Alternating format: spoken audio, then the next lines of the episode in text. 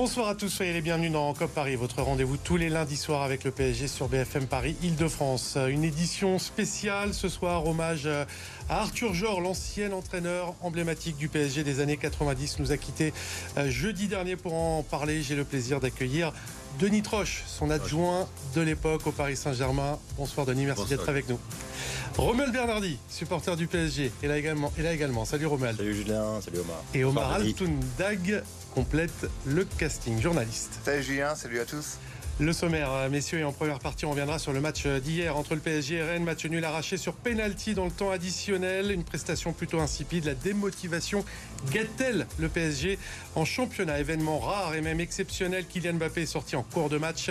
Le statut du numéro 7 parisien a-t-il changé dans l'esprit de Luis Enrique? Et puis toute la deuxième partie sera consacrée à la disparition d'Arthur Georges. Ce sera avec toi, euh, Denis, sa méthode, sa personnalité, son héritage, tout ce qui a fait d'Arthur Georges l'un des plus grands entraîneurs de l'histoire du PSG. Enfin, comme tous les lundis, les résultats de vos clubs franciliens Omnisport, Cop Paris. C'est parti.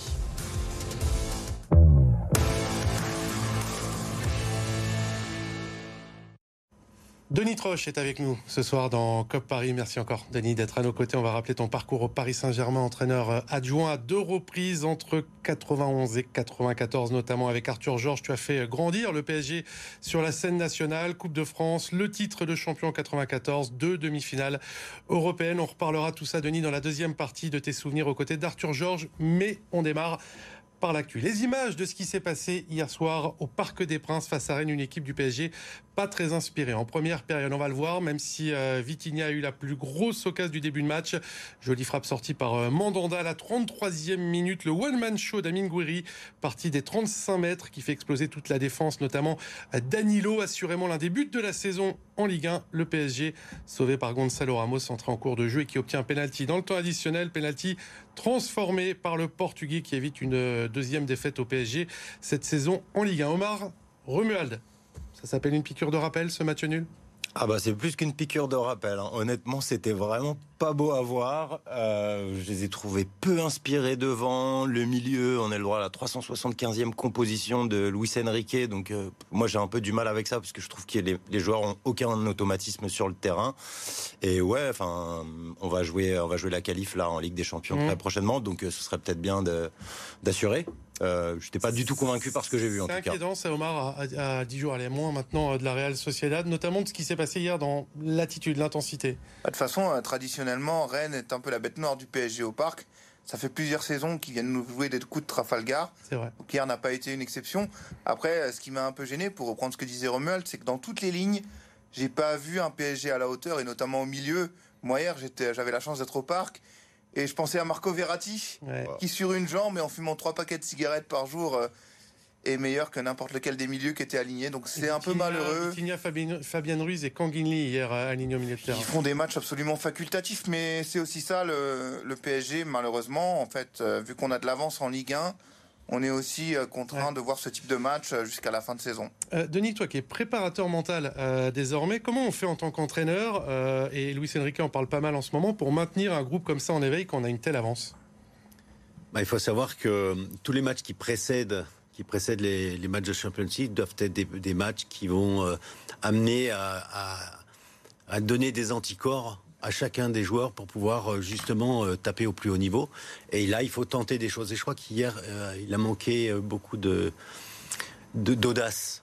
Mais ça sera peut-être pour le prochain match. Dans ses choix, tu veux dire? Non, non, non, d'audace dans le jeu. Dans le jeu. Dans le jeu pour... Ce qui est assez gênant, c'est qu'on avait l'impression qu'ils avaient, ils avaient juste pas envie d'être là, quoi. Et quand on joue au football, c'est c'est dérangeant. Je pense que l'envie, elle est là. L'envie, elle est là. Mais parfois, il y, y, a des freins qui, qui sont aussi présents. Euh, pour éviter de dépenser trop d'énergie pour les matchs qui arrivent. je crois qu'il y a deux matchs. La, la, concurrence euh, en ce moment, euh, en, insistant sur le fait les minutes que vous jouez, messieurs, elles doivent être méritées. Il n'y a pas de minutes gratuites. Non, d'accord, mais à côté de ça, enfin, typiquement, je reviens là-dessus. quand tu mets Ruiz en numéro 6 et que tu vois la prestation qu'il fait, c'est, c'est à se demander si vraiment. moi, je suis pour la concurrence, je trouve ça très bien parce que ça motive les joueurs. Mais là, enfin, c'est à la limite de la faute professionnelle parce que le, gars, il est vraiment pas au niveau où il doit être et il a rien à faire à ce poste-là. Une belle reprise de volée en fin de match, mais un match assez moyen. Un événement, messieurs, hier soir, c'est la sortie de Kylian Mbappé à la 65e minute. Ce n'était plus arrivé depuis novembre 2022, une sortie en cours de match sans blessure. On va écouter Luis Enrique qui a été interrogé sur ce choix et qui l'assume. Tôt ou tard, son départ va arriver. Nous devons apprendre à jouer sans Kylian. Quand jouera-t-il Lorsque je le jugerai opportun? Sinon, il ne jouera pas. C'est ce que font tous les entraîneurs avec leurs joueurs. Omar, c'est la fin des statuts au PSG. Plus personne n'y est remplaçable, y compris Kylian Mbappé. La fin des statuts, je ne sais pas, mais en tout cas, ça a fait du bien de voir Kylian sortir hier, tout simplement parce qu'il produisait un match qu'on peut qualifier de scandaleux, un Kylian qu'on n'aime pas voir, un Kylian incapable de faire la différence, qui va s'embourber dans des 1 contre 3, 1 contre 4, 1 contre 5, d'une inefficacité et d'un immobilisme pénalisant pour son équipe. Alors effectivement, il va partir sûrement au Real Madrid, donc euh, pour Luis Enrique, le changement, c'est maintenant. Et je pense que c'est une bonne chose pour le PSG, mm. sans pour autant enlever le mérite de tout ce qu'a fait euh, Kylian Mbappé jusqu'à maintenant au club. Il y a quelques semaines, Luis Enrique expliquait, je me souviens après un match face à Revel 9-0 en Coupe de France, que euh, Kylian faisait ce qu'il voulait. Il jouait quand il voulait. Il y a un avant et un après cette annonce officieuse de son départ. Mais c'est certain. Mais c'est certain, surtout C'est Luis Enrique qui bah fait les choix, vraisemblablement. Ça ne tient pas d'au-dessus. Hein. Mais avec un, avec un coach comme Enrique, après je le connais pas personnellement, mais on le ressent et je pense que s'il n'avait pas annoncé son départ, il n'aurait pas pris les positions qu'il a eues par rapport au fait que Kylian démarre sur le banc euh, il y a quelques jours, que là il le fasse sortir à la 65e.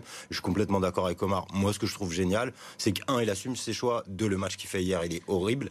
Et euh, il a bien fait puisque Ramos, c'est celui qui va chercher le penalty et qui le transforme. Et s'est dit en outre en interne que Luis Enrique a mal apprécié le timing de la sortie d'Mbappé pour annoncer son départ et que je pense qu'il lui fait un peu payer. D'ailleurs, je l'avais dit déjà euh, lors du match euh, face à Nantes. Je pense qu'on va voir euh, Mbappé de moins en moins soit débuter, soit sortir en cours de jeu. Ça risque de se passer comme ça. Denis, quel peut être l'impact sur un groupe d'une nouvelle comme ça, aussi forte, le départ de Kylian Mbappé annoncé, d'un point de vue collectif, pour le groupe, pour le joueur, pour l'entraîneur? Je crois qu'il faut voir le côté positif.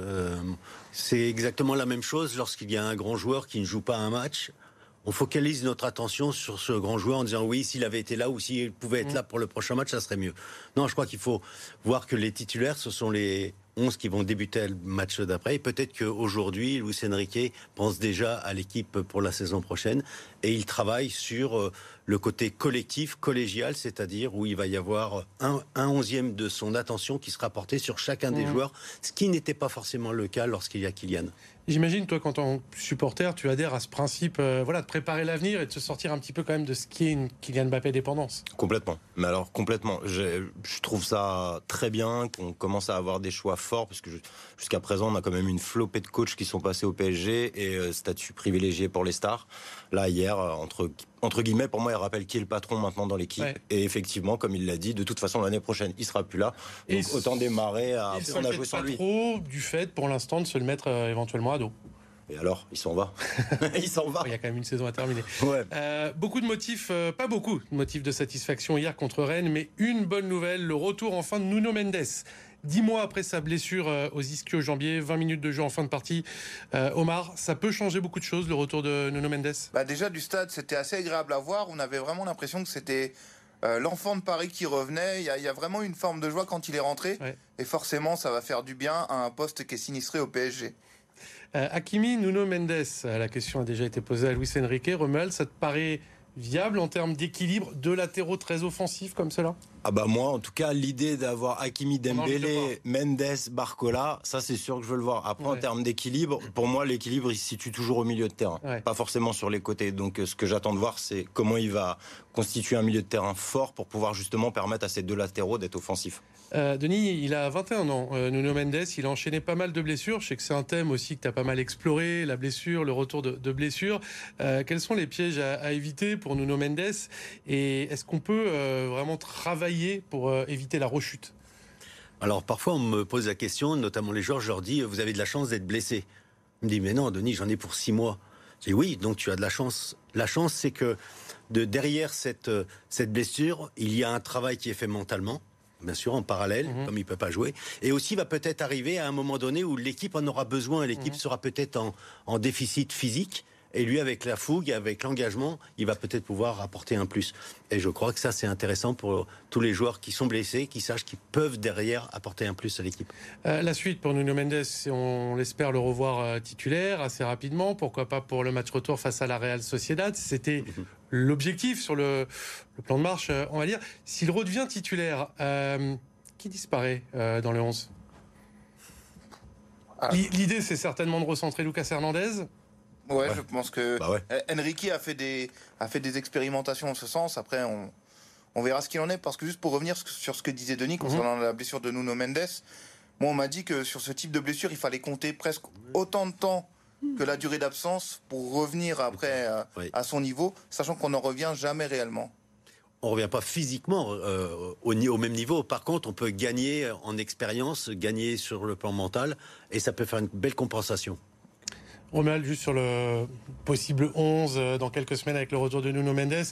Moi, j'en vois un qui peut, entre guillemets, malheureusement en sortir du 11, c'est Danilo. Si tu recentres Lucas Hernandez, Marquinhos joue s'il n'est pas blessé. Ouais, je vais loin, mais il faut voir euh, les incidences de son retour. Non, non, tu vas pas loin, mais euh, je suis désolé, hein, je vais peut-être me faire des ennemis ce soir, mais c'est pas grave. Euh, moi, Marquinhos, je le veux plus dans le 11 en fait. je voulais avoir. Ouais, ouais. Non, non, vraiment, avec tout le respect que j'ai pour Marquinhos, parce que c'est un bonhomme qui est super, il va à personnel. le joueur le plus capé de l'histoire du PSG dans quelques là, semaines. il joue avec la charrette, quoi, c'est plus possible. Non, non, vraiment pour le coup, Danilo, même si hier sur le but, effectivement, il est il est même pas vraiment fautif, mais il se fait prendre. pour moi aujourd'hui, j'ai plus confiance en Danilo Hernandez que euh, Hernandez Marquinhos, hein. ça c'est certain. On va voir ça dans les semaines à venir. Petite coupure pub les amis, on va se retrouver dans quelques instants avec euh, Denis Troche pour rendre hommage à Arthur Georges et revenir sur l'immense carrière de l'ancien entraîneur du PSG. Tout de suite.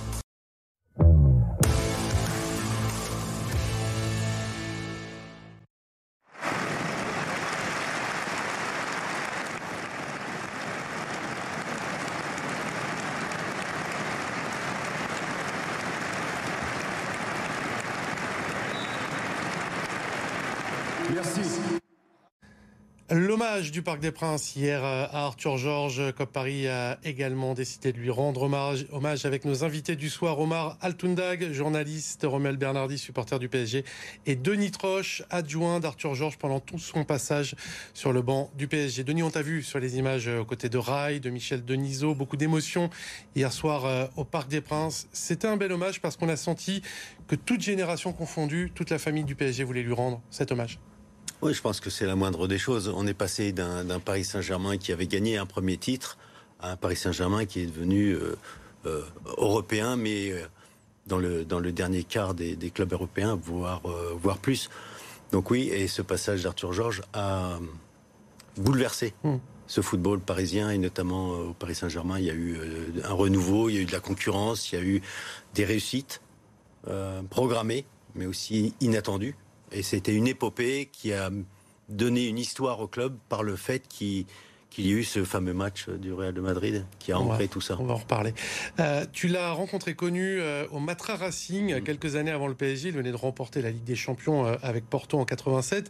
Et je crois que tu as découvert un, un entraîneur avant-gardiste qui était en avance sur son temps. Oui, par la force des choses. Dans les années 80, fin des années 80, c'est la première personne et le premier entraîneur en France qui a mis, qui a créé la concurrence. Mm en interne. Où il y avait 25 euh, joueurs. Habituellement, on jouait à 11 plus euh, quelques remplaçants. Et lui, il a révolutionné cet état d'esprit. Et on voit aujourd'hui que tous les clubs Michel Denisot, son président, votre président, euh, disait il y a quelques jours, il n'arrêtait pas de me demander des joueurs parce qu'il en voulait toujours plus de cette concurrence. Oui, il, savait qu'il y avait de l'émulation, qu'il y avait que la concurrence apportait une amélioration et surtout une émulation qui faisait que on ne pouvait pas se cacher avec Arthur Georges, on ne pouvait pas se cacher, on était obligé de se, prononcer, de s'investir et puis de réussir. Deux passages au PSG pour toi et Arthur Georges. On va voir son, palmarès euh, avec à la clé un titre de champion de France, une Coupe de France et deux demi-finales de Coupe d'Europe. Euh, Romuald, je, crois que c'est toi le, premier entraîneur, entraîneur que tu as connu en tant que supporter euh, du club. Quel souvenir gardes-tu d'Arthur Georges et de cette époque du PSG bah, sa moustache. Déjà. évidemment. Euh, non, effectivement, j'étais, j'étais très jeune à l'époque et c'était mes premiers amours avec le PSG. C'est là où, effectivement, enfin, moi, j'ai comme référence les Bernard Lama, les Georges Weah et pour moi, comme l'a très bien dit Denis, c'est le début de l'épopée et de, en tout cas moi, de, de l'amour que je peux porter au PSG. Quoi. On peut vraiment parler de, de ça aujourd'hui. C'est vrai qu'il y en a eu plein derrière, mais ils ont eu la chance de, créer quelque chose avec euh, le PSG de Canal+, de, de Deniso, de Charles Bietri. Et enfin, ouais, pour moi, c'est vraiment une époque euh, inoubliable. Pourtant, j'étais quand même relativement jeune. Mais... Toi, tu étais encore plus jeune, euh, Omar. Tu l'as pas forcément connu sur son premier passage à la tête du, Paris Saint-Germain, Arthur Georges. Mais tu me disais, en préparant l'émission, on ressent qu'il y a une vraie nostalgie de ce PSG-là, du PSG d'Arthur Georges. Oui, bien sûr. Et, que surtout, il, avait sa patte et il a marqué toute une génération de supporters. Il a contribué à faire grandir l'amour que les gens portaient à ce club, ce qui n'était pas forcément évident. On avait affaire à un, club jeune qui en recherche d'identité, et je pense que, que Denis et Arthur ont, fait beaucoup de bien à ce niveau-là. Denis, je voudrais qu'on parle de l'homme et de l'entraîneur. On lui a collé une image euh, d'entraîneur euh, défensif. On ne prend pas de but et on gagne, répétait-il euh, visiblement. à l'époque, est-ce que c'était vraiment un entraîneur défensif? Non, pas du tout. Il avait une rigueur défensive collégiale qui permettait justement de pouvoir atteindre le plus haut niveau et euh, et créer euh, la différence au niveau offensif. On a quand même eu du monde en on a, devant. Hein. Oui, oui, on a eu quand même la meilleure. Euh, à chaque fois qu'on nous critiquait ou qu'il y avait des critiques sur la défense, mmh. il faut savoir qu'on a fini champion et meilleur des mais meilleure attaque. Donc oui, on défendait bien, mais derrière tout ça, il y avait un jeu offensif qui était intéressant. Mais pour gagner, de toute façon, il faut bien défendre. Je crois que c'était moins d'un but euh, en moyenne par match euh, encaissé euh, à l'époque, 0,71 pour être très précis. Oui, on, sait, on savait que pour gagner, notamment au plus haut niveau en Coupe d'Europe, il fallait pas prendre de but à domicile. Donc c'était. Euh, la personnalité d'Arthur Georges, taiseux, euh, réservé, érudit, tu peux, tu peux nous en parler. On le voyait rarement se lever du banc. Euh, quelle relation il avait avec toi, avec les joueurs? Bon, C'est assez simple. En fin de compte, moi j'étais l'entraîneur en titre du Paris Saint-Germain. Arthur était le manager. Et, et, la différence, elle était visible. C'est-à-dire que sur le terrain, il y avait un aboyeur, c'était moi. Et enfin, il te levait. Oh, sans arrêt, sans arrêt. Et si j'étais pas debout, il m'obligeait à me lever pour rester calme et serein. Et du reste, les arbitres, les, délégués venaient sans arrêt me voir, me disaient mais prenez exemple sur Arthur Georges. Alors qu'au fond de moi, je savais ce qui se passait. Ah, avec les joueurs, quelle était la relation? Il les impressionnait, il les rassurait? Oh, pas que les joueurs. Je pense qu'il impressionnait tout le monde. Il avait un tel charisme qui faisait qu'il rayonnait de ce charisme. J'ai déjà vu des gens briller par leur charisme, mais rayonner comme il le faisait, j'en avais jamais vu. Et ça, c'est important pour la, pour la, simplicité, mais aussi pour la force qui dégageait par son silence. Homme incroyablement érudit hein, aussi, oui, euh, d'art, euh, titulaire d'un doctorat en langues étrangères, engagé politiquement. C'était un vrai personnage, Arthur Georges. Ouais, c'était une exception. Je crois que j'ai rarement vu de, de, personnes euh, aussi euh, qualifiées, aussi instruites, aussi érudites, aussi déterminées et en plus euh, avoir une qualité footballistique et connaître le football euh, de façon euh, hors norme. Et donc il avait ça, il avait surtout... Ouais, il, il savait réussir, il savait gagner. Parfois par des moyens, certes, parfois défensifs, mais il savait gagner. Omar, où est-ce que tu le situes dans l'histoire des, des, grands entraîneurs du Paris Saint-Germain? Arthur Georges, pour beaucoup, c'est certainement générationnel, mais c'est le plus grand. Bah oui, il est, il est certainement dans un top 3 et probablement pas troisième. Après, pour moi, c'est un peu plus compliqué parce que, comme je te dis, je l'ai pas connu en vrai, donc j'ai dû me documenter et apprendre. Mais il y a qu'à voir comment il a marqué les gens et comment il a créé des supporters du PSG pour comprendre l'importance qu'il a aujourd'hui au sein du club. Et je pense notamment aux différents hommages qui lui ont été rendus euh, mhm. depuis ces trois derniers jours. On a vu beaucoup de grands noms s'exprimer en bien au sujet d'Arthur Georges. C'est difficile de faire un classement. Ah, après, pour moi, allez, je mettrais top 2 parce que Fernandez, il a été chercher, il a été la chercher la coupe. Donc, euh, forcément, il y a la stade derrière. Mais comme je te dis, là, on parle avec les émotions. Et pour moi, c'est mes premiers amours du mm. football et du PSG. Donc, forcément, euh, même sans vraiment le connaître, parce que j'étais trop jeune, j'ai un vrai, vrai attachement et un profond respect pour ce monsieur. Ah, tiens, on va se redonner des frissons. PSG Real 1993, euh, pardon. Denis, s'il y a un match, c'est celui-là avec Arthur? Le match, oui. Oui, parce que, en fin de compte, c'était euh, une continuité dans les résultats. L'équipe détonnait, les, joueurs surprenaient, mais il fallait quelque chose pour euh, figer, pour que on puisse comprendre que l'histoire était marquée d'un point rouge à ce moment-là.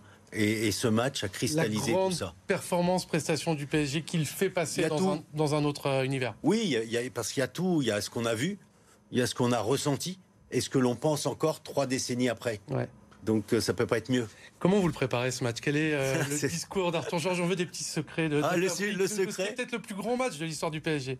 alors un, secret. Alors Michel, tu vas je m'excuse, hein, je m'excuse, mais il faut que je le dise. Pour Cop Paris. Euh, on, on, joue la veille de l'avant-veille du match contre les Real de Madrid et euh, tout le monde était sous tension. On avait perdu 3-1 au match aller. On n'était pas habitué à ce genre mm. de rencontre. Et euh, je rentre dans les vestiaires deux jours avant et je dis, Arthur, je dis, les joueurs sont cuits, sont fatigués. Il faut pas les sortir. Il faut qu'ils restent dans, il faut qu'ils restent au vestiaire, massage, soins, etc. Et puis euh, voilà. Donc je dis aux joueurs, vous restez, vous restez dans le vestiaire. On sort pas aujourd'hui. Et il y a Michel Denisot. Michel, euh, qui me dit Denis, euh, t'as pas d'autre solution que de sortir. Il y a la, presse mhm. internationale qui est là. Il y a les jeunes, les enfants qui sont en vacances scolaires, qui sont là dehors et qui veulent voir les joueurs. J'ai dit Michel, si tu m'affirmes, si tu me dis que l'on va gagner le match contre les Real en sortant aujourd'hui, mhm. je sors les joueurs. Sinon, ils restent à l'intérieur. Et, finalement, ils sont restés à l'intérieur parce qu'il fallait qu'ils se reposent. ça a fonctionné, victoire 4-1, euh, qualification du Paris Saint-Germain. Et cette image, moi je me suis refait les highlights euh, aujourd'hui. J'encourage tous ceux, tous les plus jeunes qui ne l'ont pas vu, à regarder ce match. Les buts sont fabuleux. Le, coup de tête d'Antoine Comboiré, qu'est-ce que Il y a cette image qui est assez dingue. Tout le monde voit euh, sauter sur tous les joueurs et Arthur Georges impassible sur son banc. Ça aussi, c'est Arthur Georges. Ça, c'est un phénomène. C'est quelque chose. Il, est, il était à contre-courant mais toujours avant-gardiste. Donc c'est un petit peu bizarre parce qu'il défrichait tout ce qui se passait devant. Donc il défrichait. Et défricher, ça veut dire aussi aller à l'encontre de la normalité. Et il a créé une normalité autre que celle que le football français avait à cette époque-là, c'est-à-dire savoir gagner, savoir être humble, savoir être fort, savoir résister sous mm. pression. Et il avait ça. Et donc. Euh, Omar, euh, ce PSG Real, c'est difficile encore une fois de plus lorsque l'on ne l'a pas connu, mais hmm ce PSG Real, euh, victoire du, PSG d'Arthur Georges, euh, c'est l'un des plus grands matchs ah bah, on, On sent les émotions. Et quand on voit les images, même quand on les revoit des années après, on sent qu'il se passait quelque chose ce soir-là, quelque chose de spécial. Alors moi j'ai vécu quelque chose d'un peu semblable dans un contexte très différent. Je pense au PSG 20 qui doit être en 2007-2008, où la victoire avait été en partie acquise par le public du parc ce soir-là. Et euh, je trouve qu'on retrouve beaucoup ça dans ce PSG Real où, le, public joue réellement son rôle de 12e homme et ça fait partie des grandes heures de l'histoire du club. Denis C'est très intéressant ce que tu dis, parce que euh, nous, on avait pour habitude de dire aux joueurs, donnez-leur un but, ils vous en rendront un deuxième le public. C'est exactement ça. Si on donne, si on, a, on donne des efforts, si on s'investit et qu'on est capable de marquer un but, le public après est acquis et vous amène un second but. Donc c'est aussi une belle démarche. Merci parce que c'est très bien ça. Le mot de la fin, Denis, sur Arthur Georges, il a incontestablement marqué euh, l'histoire du PSG, mais on sent aussi qu'il a influencé toute une génération d'entraîneurs. Je pense aux entraîneurs portugais, José Mourinho, Villas-Boas, pour ne citer que. Oui, bien sûr, mais pas que les entraîneurs portugais, mais effectivement, il est reconnu au niveau international et il a travaillé pour la FIFA, c'est pas c'est pas le, le hasard. Et effectivement, euh, euh, il a il a fait des petits au niveau du Portugal, mais je sais aussi que moi, je, suis fier d'avoir travaillé avec lui. Je suis très fier d'avoir travaillé avec lui parce qu'il m'a fait gagner des décennies. Il m'a fait comprendre ce que c'était que le, sport de haut niveau, mmh. euh, ce que c'était que la, la gagne. Euh, voilà. C'est lui aussi qui t'a amené vers cette reconversion de préparateur bah, C'est à cause de lui, j'ai envie de dire. C'est à, cause de lui, parce qu'il avait tellement, il y avait une différence entre les joueurs et lui qu'il fallait euh, quelque part euh, quelqu'un entre le marteau et l'enclume. Et j'étais là pour arrondir les angles, pour essayer de mieux faire comprendre aux joueurs qu'ils ils auraient euh, leur place, mais qu'il fallait être patient, etc. Donc oui, mais je le remercie euh, pour toutes ces choses-là, ce que j'ai appris en live. Quoi. Et toute la communauté, je pense, du PSG remercie euh, Arthur Georges pour tout ce qu'il a fait pour le, club de la capitale. Sans transition, on va passer à, à l'Omnisport, les amis, les résultats du week-end de vos clubs franciliens. C'est avec Antoine Salva. C'est un derby qui a confirmé les dynamiques opposées. Battu à l'aller à Jambouin, le stade français leader est allé s'imposer 27-11 sur la pelouse du Racing 92 pour la 16e journée de top 14. Quatre essais inscrits dans ce choc, un pour les ciels et blancs, trois côtés soldats roses, dont cet exploit personnel signé du Fidjien Penyassi Dakuwaka. Le stade français, toujours aussi solide, enchaîne un quatrième succès de rang. Tout l'inverse pour le Racing, défait lors des quatre dernières journées et dont la place dans le top 6 est en danger. À Montpellier, le PSG en balle a confirmé sa suprématie sur la Star League et son rival historique. Si Paris a dominé, le MHB ne concédait que deux buts de retard à la pause. La différence s'est faite en deuxième période, écart creusé grâce à quatre buts consécutifs permettant au PSG de mener 24-19. Dans les pas de Camille Siprac et ses 13 buts, les champions de France se sont imposés 31 à 26. Les Parisiens, leaders avec 6 points d'avance sur Nantes et 9 sur Montpellier, sont toujours invaincus après 18 journées. Mercredi, Paris ira à Zagreb en Ligue des Champions. L'Adidas Arena de la porte de la Chapelle s'est transformée en skatepark ce week-end. L'occasion pour Aurélien Giraud de remporter la première édition de la Street League de Paris. Champion du monde en 2022, le Lyonnais de 26 ans était favori. Il a cependant failli passer à la trappe en qualification à cause de deux chutes, avant d'être challengé en finale par l'Américain Houston, numéro 1 mondial. Deuxième français de cette étape du circuit de référence au niveau international, Vincent Miou se classe lui sixième. Hmm. COP Paris, c'est déjà fini. Un immense merci à Denis Troche. Merci Denis, qui nous a permis de rendre un, bel hommage à Arthur Georges. Tu reviens quand tu veux. Merci également à mes deux chroniqueurs, Romuald Bernardi. Merci Julien. Merci Julien. On se retrouve euh, lundi prochain. Je remercie également Jordan Le Sueur. Euh, ce sera déjà la veille du match retour de Ligue des Champions face à la Real Sociedad. Très très belle semaine à tous.